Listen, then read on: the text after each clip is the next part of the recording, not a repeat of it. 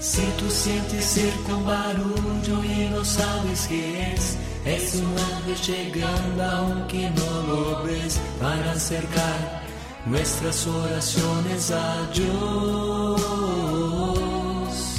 Sin más, abre el corazón y comienza a cantar. Creo yo que muchos, si no todos, hemos oído y espero que hemos rezado la oración de San Miguel Arcángel, esta que dice, San Miguel Arcángel, defiéndenos en la pelea, sé nuestro amparo contra la maldad y las acechanzas del demonio.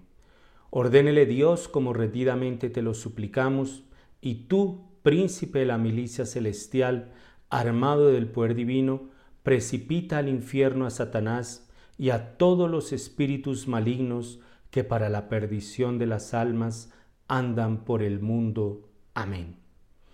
Es una oración que el Papa León XIII pidió que se rezara después de cada misa. Y creo yo que conociendo el origen, el contexto histórico en que nace esta oración, la vamos a valorar más y vamos a entender, espero que así sea, su significado, su importancia y su actualidad. Reciban un cordial saludo. Les habla el Padre Fernando Cárdenas desde aquí, desde la parroquia Nuestra Señora de la Salud en Chocontá. El Papa León XIII, él, como ya lo mencioné, pide que se redacte esta, esta oración a San Miguel Arcángel.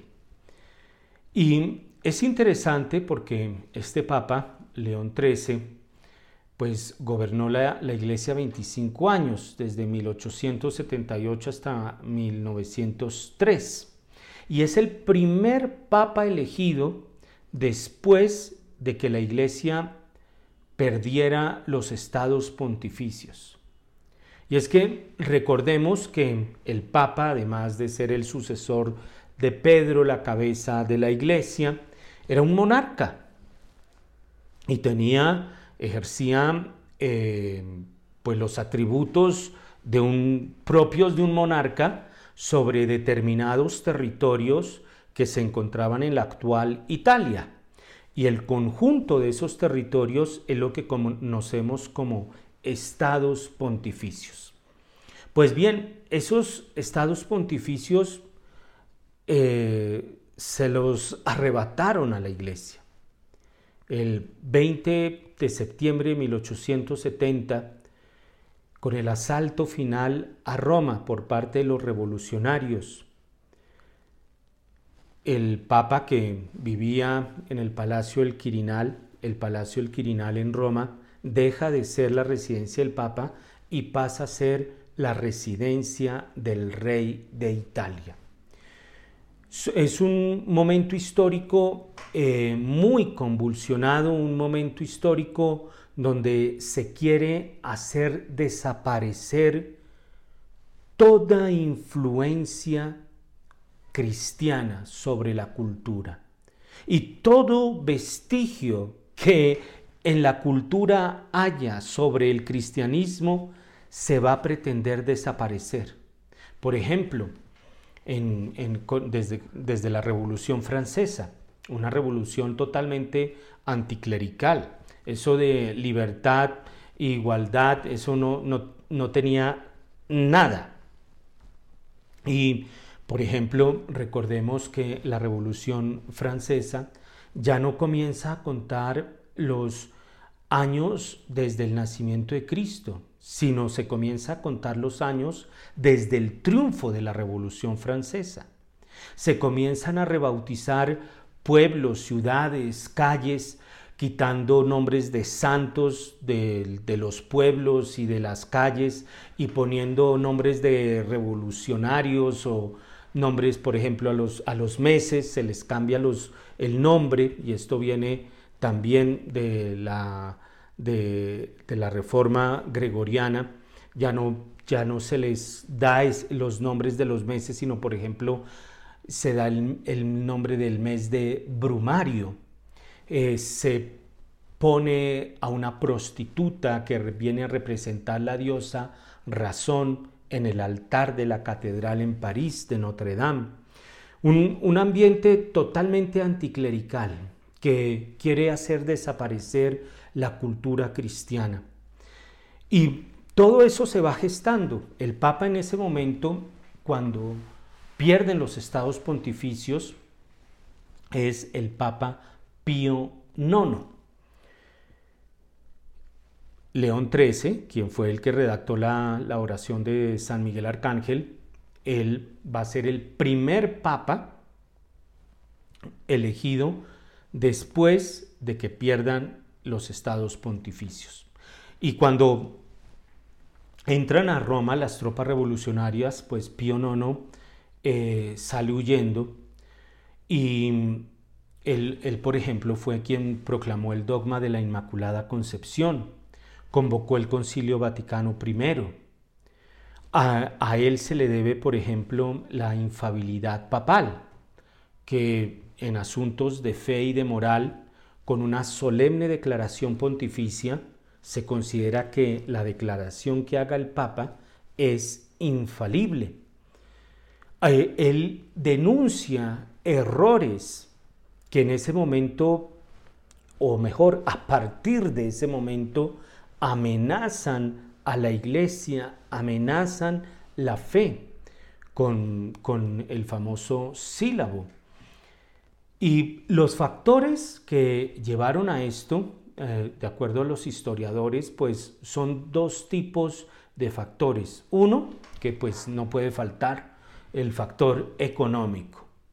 Los, los eh, eh, empresarios de la época del norte de Italia, la región rica de Italia, pues vieron una oportunidad, porque si antes Italia pues no existía como unidad, una nación no, sino que eran territorios, regiones, pues ahora ven un mercado y una, entonces se, se, abre la oportunidad para sus mercados en un solo mercado. ¡Qué maravilla! Entonces vienen a promover es, este tipo de revolución, el factor económico. Pero atrás de esto hay una ideología entonces hay un factor económico que es la plata. Eh, eh, ponen la plata para que haya esta revolución, pero al mismo tiempo ponen la idea. Este, un movimiento ideológico que es el liberalismo. Y aquí no estoy hablando de política, no confundamos.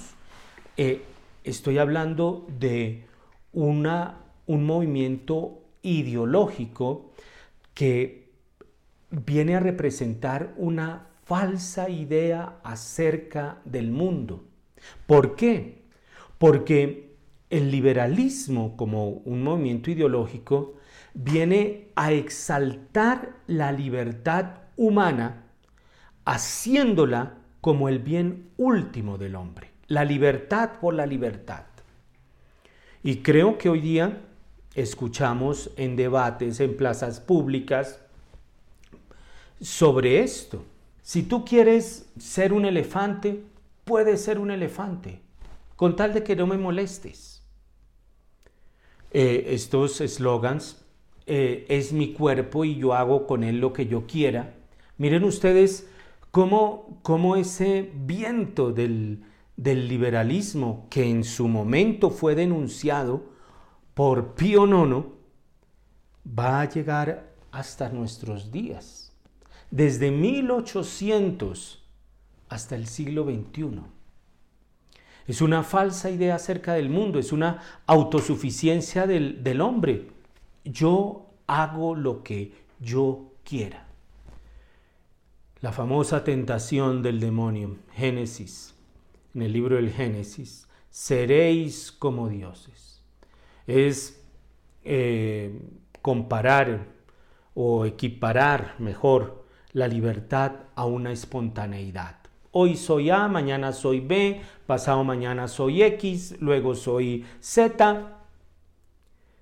El padre Castellani, este padre argentino, habla sobre esto diciendo que el liberalismo es una de las torres levantadas contra el cielo,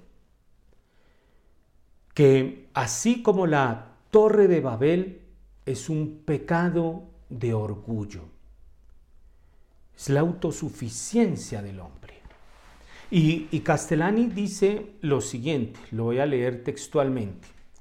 Esta rebelión de la razón humana contra sus propios límites y contra la realidad es comparable a la rebelión de los ángeles.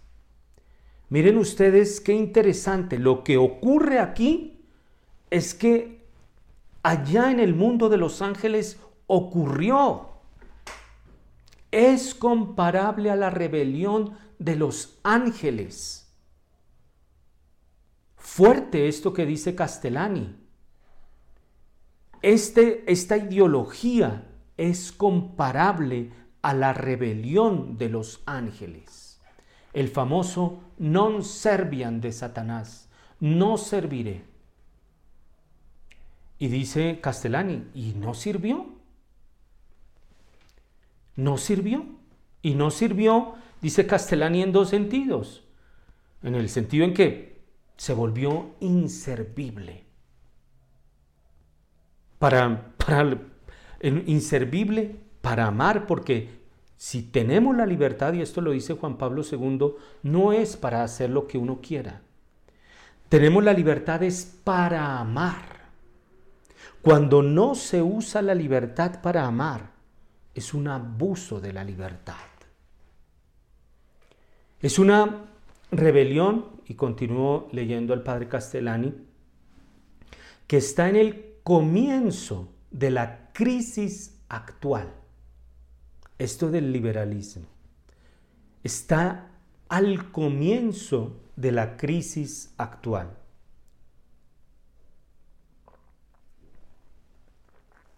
Y se llama racionalismo. Y es la más grave de las rupturas de la tradición.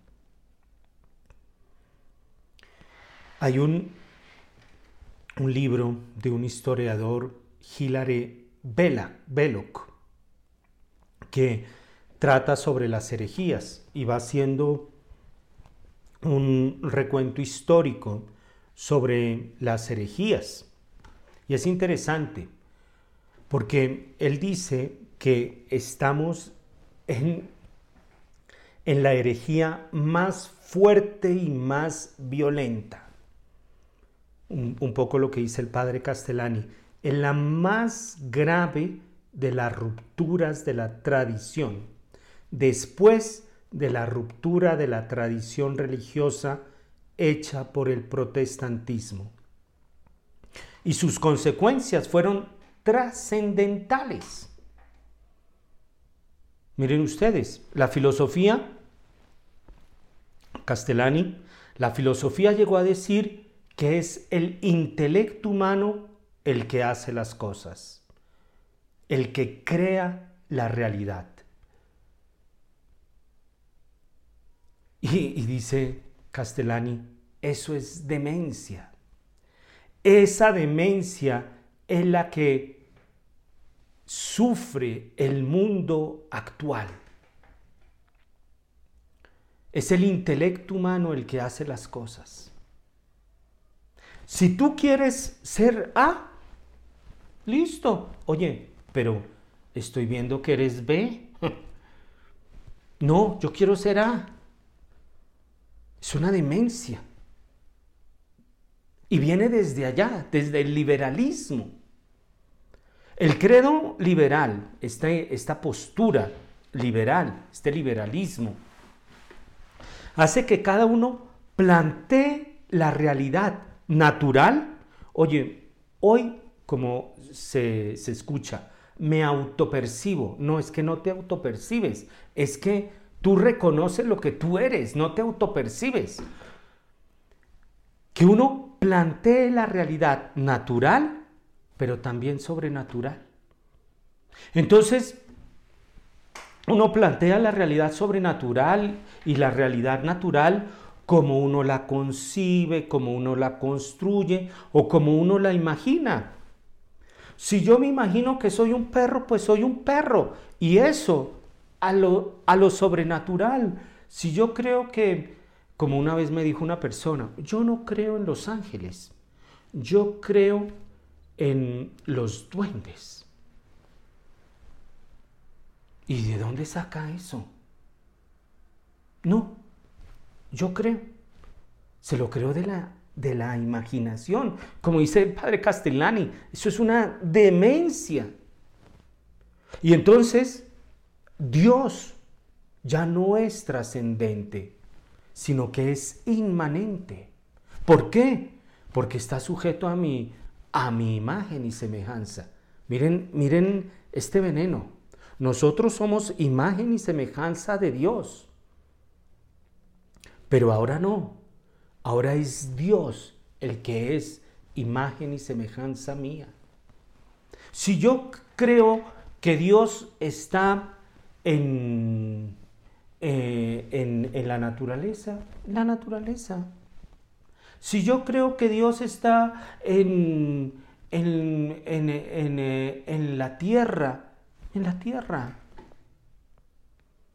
Este, este historiador inglés, Hilary Belloc, eh, que, en, esa obra, Herejías, es realmente e, es un historiador, Hilary Belloc, es, es, espectacular, espectacular. Y el análisis que hace y el recorrido histórico que hace es mm, algo realmente magistral. Él dice que este ataque moderno es esencialmente ateo porque ya, ya no es el Dios revelado, no, es el Dios imaginado.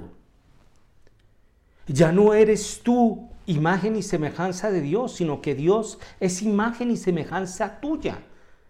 Es esencialmente ateo. Eso allá de la Revolución Francesa. Quiten los nombres de, las calles de los santos, de, fiestas eh, religiosas y pongan otro nombre. Pues bueno, eso con el paso del tiempo miren lo que ha degenerado. Es un, un ateísmo que no es abiertamente predicado, pero que considera al hombre autosuficiente. Mira lo que dice Hilary Belloc sobre este ataque moderno. Considera al hombre como un ser autosuficiente, a la oración como una autosugestión, a Dios como nada más que un producto de la imaginación, como la propia imagen del ser humano arrojada al universo, como un fantasma y no como una realidad. El Papa Francisco en alguna ocasión dijo, que hay veces que creemos en un Dios champú, así como, bueno, yo no, pero eh, cuando se echan champú, que se mm, salen bombitas y se desvanece. Hay veces pensamos que así es Dios, que es una energía, es un fantasma y no como una realidad. Y hace poco el Papa Francisco hablaba sobre eso de la relación con Dios como alguien, alguien. Es, es, un ataque moderno que es esencialmente ateo. Pues bueno, teniendo en cuenta este eh, eh, como contexto en el que nos estamos moviendo en el momento en que eh, León XIII va a tener la visión, pues vamos a, comprender un poco mejor.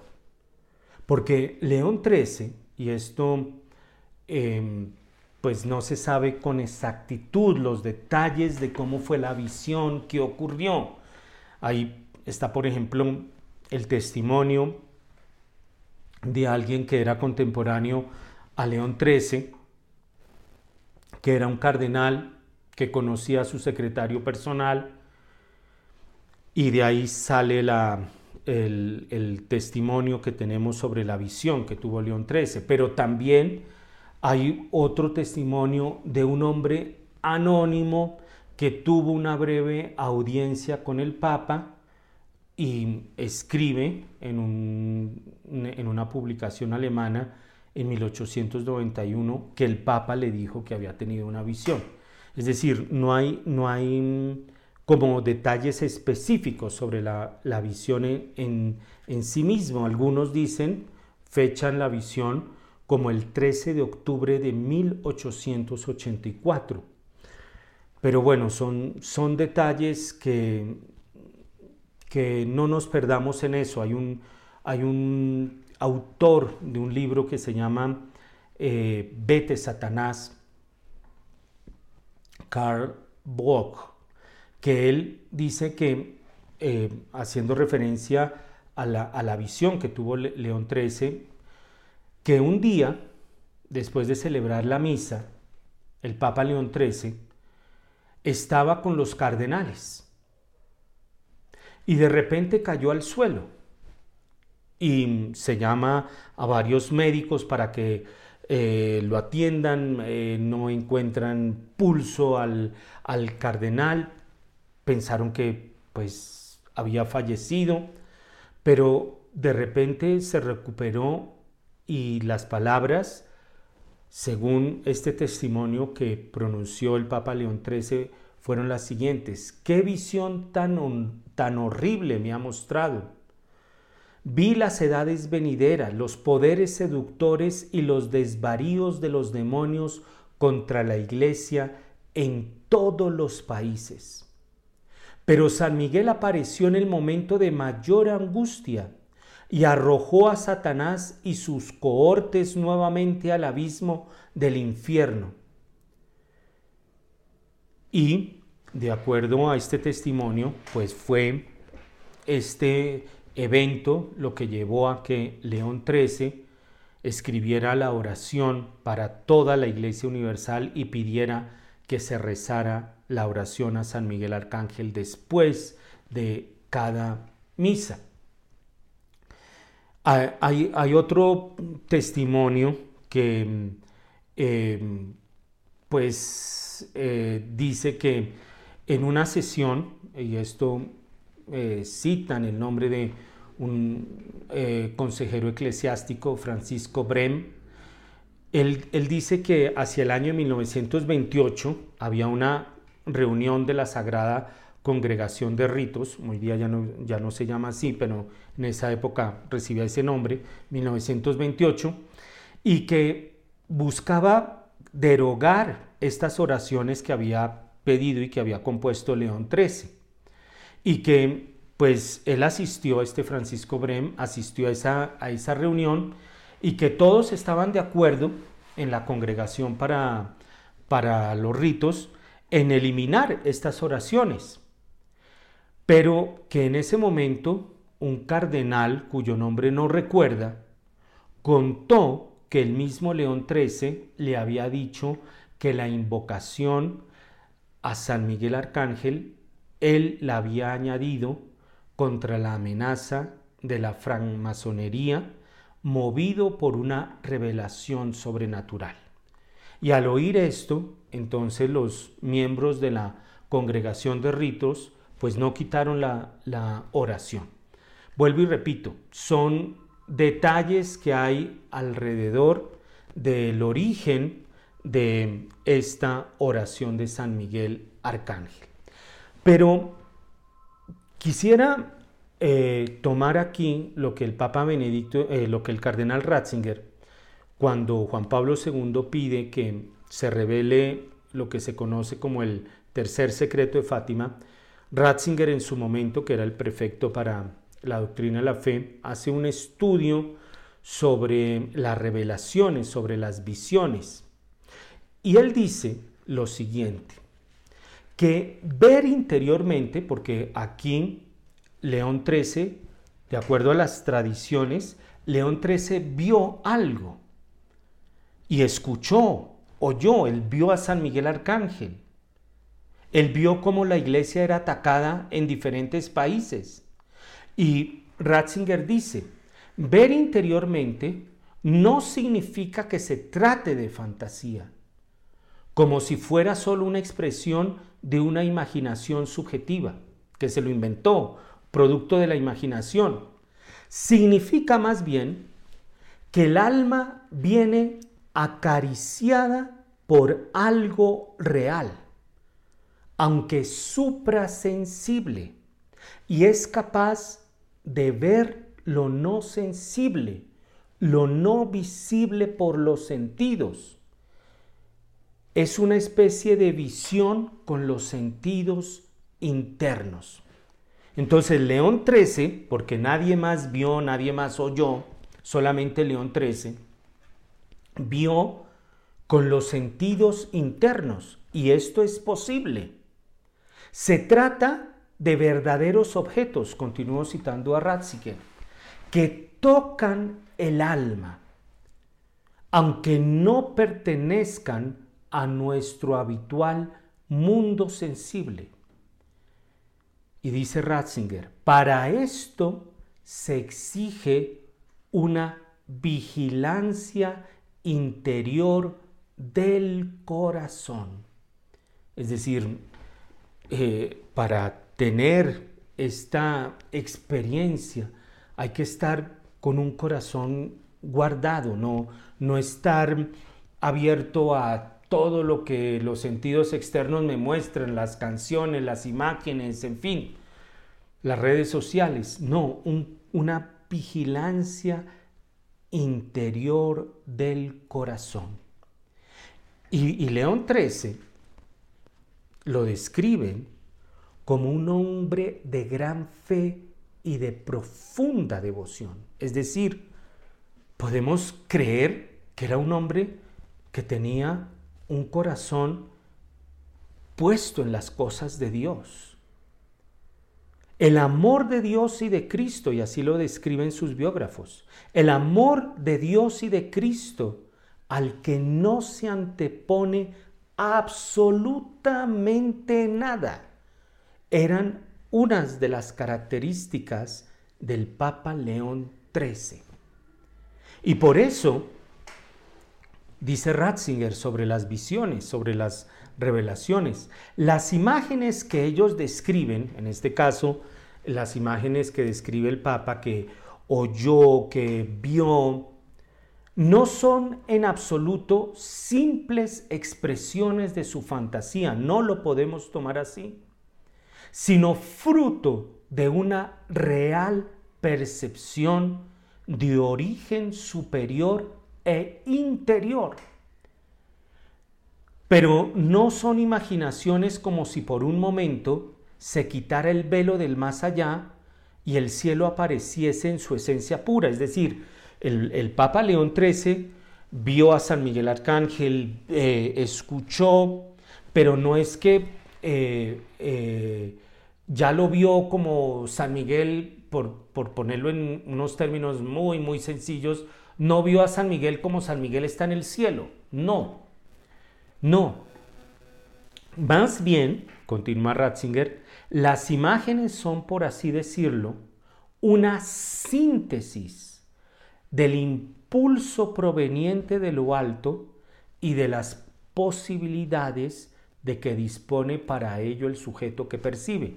Entonces, San Miguel se le muestra a León XIII de acuerdo a la psicología, al espíritu, a la sensibilidad de León XIII.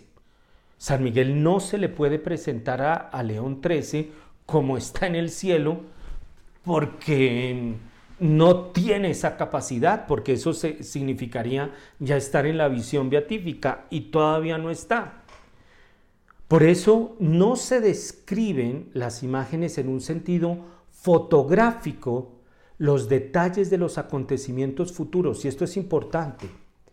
No, y eh, Ratzinger lo menciona de Fátima, pero aquí lo podemos aplicar porque Ratzinger está haciendo un estudio teológico sobre las revelaciones privadas y dice, no se describen en un sentido fotográfico los detalles de los acontecimientos futuros. Ah, entonces va a pasar esto después de esto y después va a ocurrir esto. No, sino que se sintetizan y condensan sobre un mismo fondo hechos que se extienden en el tiempo según una sucesión y con una duración no precisadas. Entonces, cuando León XIII vio que los demonios entraban sobre Roma, atacaban la iglesia, esto no es primero, entonces tuvo que darse esto para que luego se diera esto, no.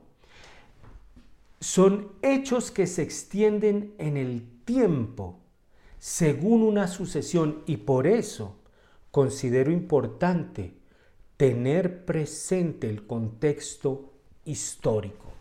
Porque lo contrario puede parecer que rezar la oración a San Miguel Arcángel sea algo inservible, sea una oración más, sea o pues otra oración ahí que, que la iglesia tiene. No, pero nos está mostrando algo que si es cierto no nos muestran acontecimientos futuros, pero sí nos muestra algo que se extiende en el tiempo, el ataque a la iglesia. Por eso se debe tener en concreto, dice Ratzinger, el sentido histórico lo que cuenta es la visión como conjunto. Entonces, aquí estamos en un momento histórico donde se quiere hacer desaparecer todo vestigio cristiano sobre la cultura, sobre, eh, sobre el mundo, sobre las almas, todo. Y esto movido por unos factores económicos, pero por un factor ideológico, el liberalismo, que está presente hoy día. Miren ustedes la importancia de la oración a San Miguel Arcángel y la actualidad. León XIII, el primer papa elegido después de que estos movimientos le quitaran a la iglesia los estados pontificios, tiene esta visión. Según ah, algunos, fue el 13 de octubre de 1884. Vamos a un breve corte musical y ya regresamos.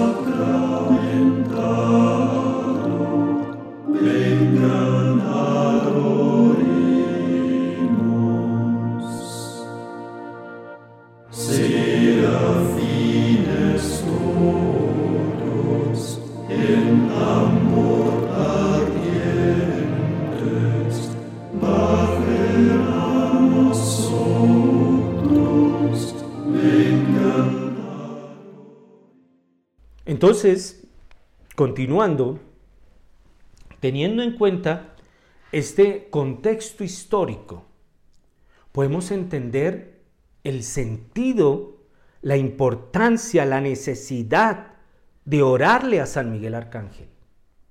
Porque León XIII tiene esta visión, y de acuerdo, por ejemplo, a uno de los principales representantes del movimiento litúrgico, Joseph Jungmann, él dice que eh, introdujo León XIII esta oración a San Miguel Arcángel y dice que que era rarísima, que es rarísima esta oración en la liturgia romana. Y por ejemplo, los que conocen de, liturgia dicen que el estilo de la oración, porque León XIII también redactó no solamente la, la, oración a San Miguel Arcángel, sino el exorcismo, que se conoce como el exorcismo de León XIII, en 1890. Y dicen los que conocen, los que estudian esto, dicen que es diferente de las oraciones habituales de exorcismo, porque la diferencia es que la oración de León XIII no tenía como objetivo expulsar los demonios de una persona, pues que eso es lo que tiene una oración de exorcismo, busca expulsar el demonio de una persona, pero la oración que hace León XIII no busca eso, sino que pretende impedir las actividades del diablo y sus ángeles dentro de la iglesia. Es, es, eh, es, fuerte. Creo yo que esto es, esto es muy fuerte si se, si se ve, si se encuadra con este contexto histórico. Porque la oración de exorcismo de León XIII, aquí no, no tengo el tiempo para leerla toda, pero por ejemplo, León XIII dice que el demonio se disfraza como ángel de luz y seguido de toda la turba y seguido de espíritus malignos, recorre el mundo entero para apoderarse del mundo y desterrar el nombre de Dios y de su Cristo, que derrama el espíritu de la mentira con el deseo inicuo de herir al pastor y dispersar al rebaño. Esto unámoslo a Fátima, los, eh, los dos, el obispo vestido de blanco que cae con el objeto de herir al pastor. Es una, hay una concordancia hay una concordancia entre la visión de León XIII, las oraciones que él dicta después de la visión, el mensaje de Fátima. Y por eso hay que tener mucho cuidado. No estar lanzando informaciones ahí sin consultar, sin eh, referirnos a la fuente fidedigna, a una autoridad que conozca Miren lo que dice Benedicto XVI en la solemnidad de San Pedro y San Pablo en el año 2010. La promesa de Jesús, los poderes del infierno no prevalecerán sobre la iglesia, comprende tanto las experiencias históricas de, persecución sufridas por Pedro y Pablo y por otros testigos del Evangelio, sino que va más allá, es decir, no solamente las persecuciones históricas, sino que va más allá, queriendo asegurar la protección sobre todo contra las amenazas de orden espiritual. De acuerdo a lo que dice San Pablo en la carta a los Efesios, nuestra lucha no es contra enemigos de carne y sangre, sino contra los principados y potestades, contra los soberanos de este mundo de tinieblas.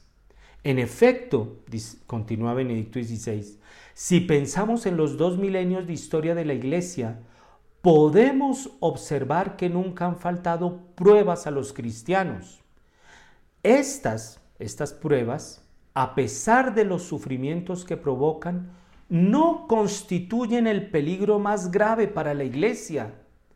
El mayor daño lo padece la Iglesia de lo que contamina la fe y la vida cristiana de sus miembros y de sus comunidades, erosionando la integridad del cuerpo místico, debilitando su capacidad de profecía y de testimonio, empañando la belleza de su rostro.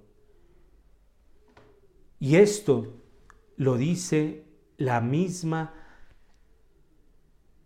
carta del epistolario Paulino, cuando en la segunda carta a Timoteo dice, que en los últimos tiempos se identifican con actitudes negativas que pertenecen al mundo y que pueden contagiar a la comunidad cristiana.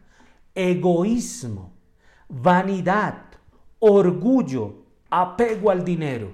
El demonio es astuto, el demonio ya no persigue, o bueno, ya no, pero el demonio dejó de perseguir como perseguía a los mártires que derramaron su sangre y ahora persigue de una manera más sutil, con la vanidad, con el egoísmo, con el deseo de poder.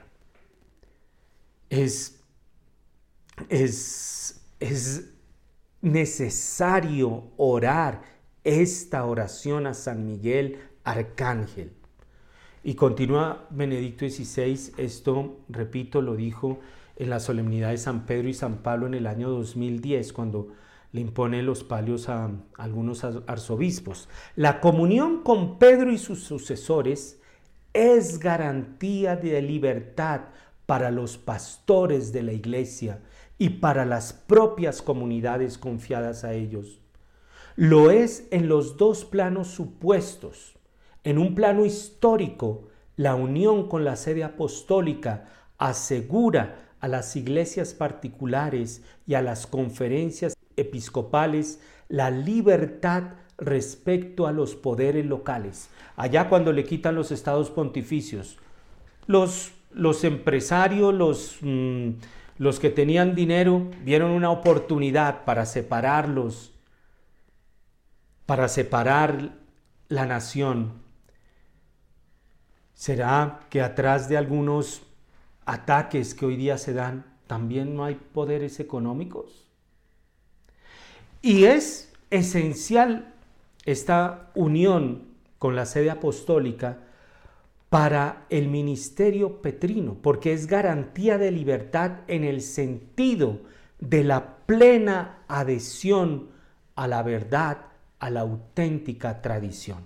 Y miren ustedes cómo esto se relaciona todo relacionado con todo.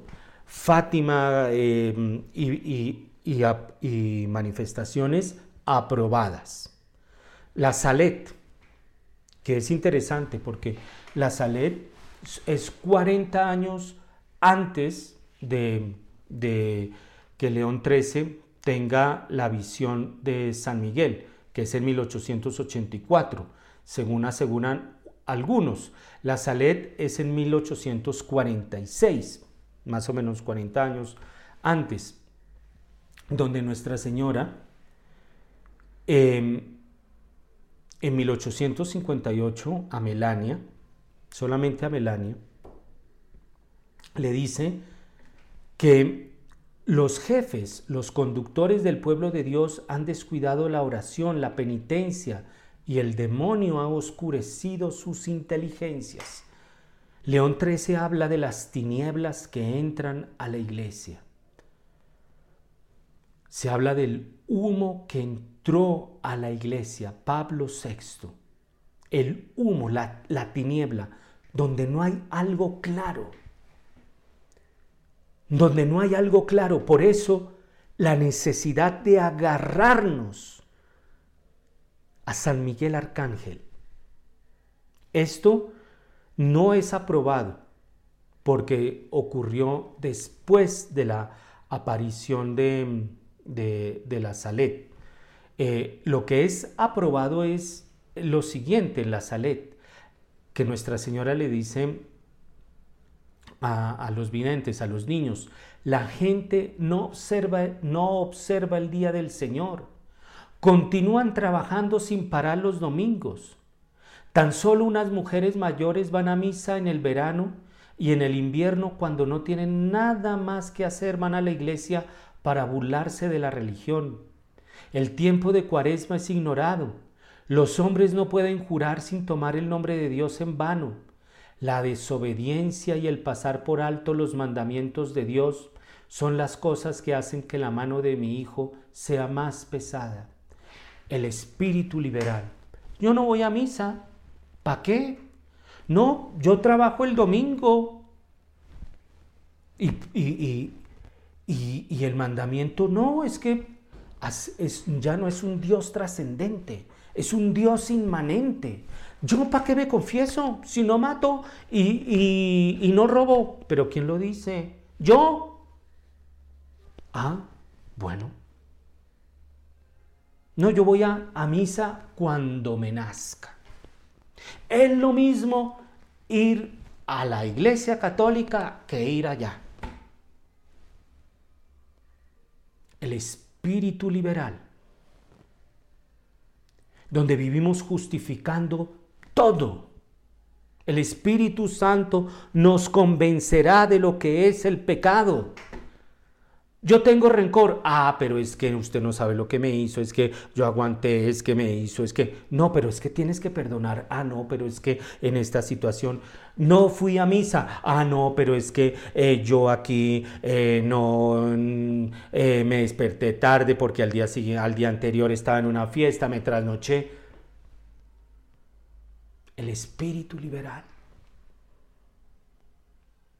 Que en ese contexto aparece la oración a San Miguel Arcángel. Y dice en, eh, en la Salet, hay de los príncipes de la iglesia que se hayan dedicado únicamente a amontonar riquezas, a poner a salvo su autoridad y a dominar con orgullo.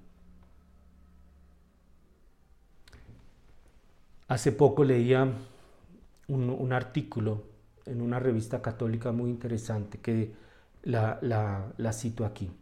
Ratzinger alertó de evitar las legítimas objeciones a la enseñanza del Santo Padre como un arma arrojadiza contra él o como un instrumento de presión politiquera. Ratzinger. Ratzinger lo hizo.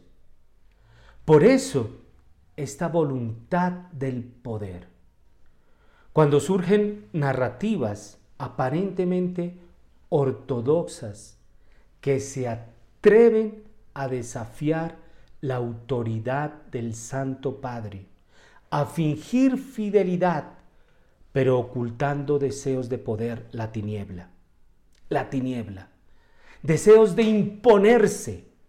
Es muy posible que, existan descuidos en la acogida de la gracia. Qué profundo esto. Y que aunque exteriormente existan ciertas prácticas de piedad, el yo devora la delicada naturaleza del don en cuanto don y se lo apropie. Qué interesante. El Papa León XIII y esto lo dice Benedicto XVI, con la asistencia del Espíritu Santo, es capaz de hacer esto en uno de los periodos históricos más difíciles para la Iglesia, Vaticano II, dogma de la Inmaculada Concepción, permaneciendo fiel a la tradición y al mismo tiempo midiéndose con las grandes cuestiones abiertas.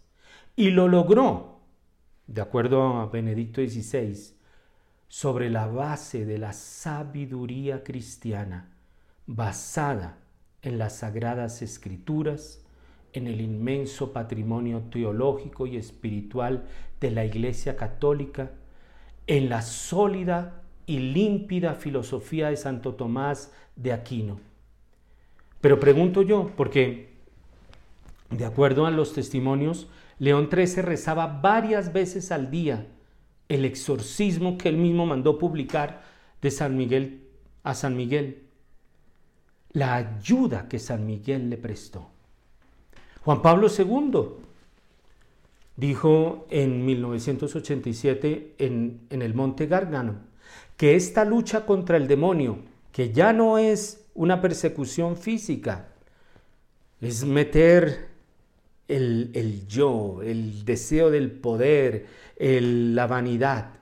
Esta lucha contra el demonio que caracteriza la figura del arcángel Miguel está al lado de la iglesia para defenderla de los males del siglo y para ayudar a los fieles a resistirlo. Y en 1994, también Juan Pablo II, en el Monte Gárgano, pidió que se rezara y no se olvidara esta oración a San Miguel Arcángel. Y el Papa Francisco en el año 2013 consagró el Vaticano a San Miguel Arcángel diciendo, San Miguel significa ¿quién como Dios? Es el modelo del primado de Dios, de su trascendencia y de su poder. Miguel lucha por restablecer la justicia divina. Cuando tenemos este contexto histórico que hemos compartido aquí en este programa, creo y espero que así haya sido, nos damos cuenta de la necesidad de invocar a San Miguel para ya no caer en esas argucias del demonio, en esas vanidades del demonio, tu yo, tu poder, tu vanidad, sino realmente volver a poner el primado de Dios. No lo que dijo Nuestra Señora en la Salet, hay personas que ya no van a misa los domingos, no, hay que ir a misa los domingos, porque primero Dios. Hay que confesarse, porque primero Dios. Hay que perdonar, porque primero Dios.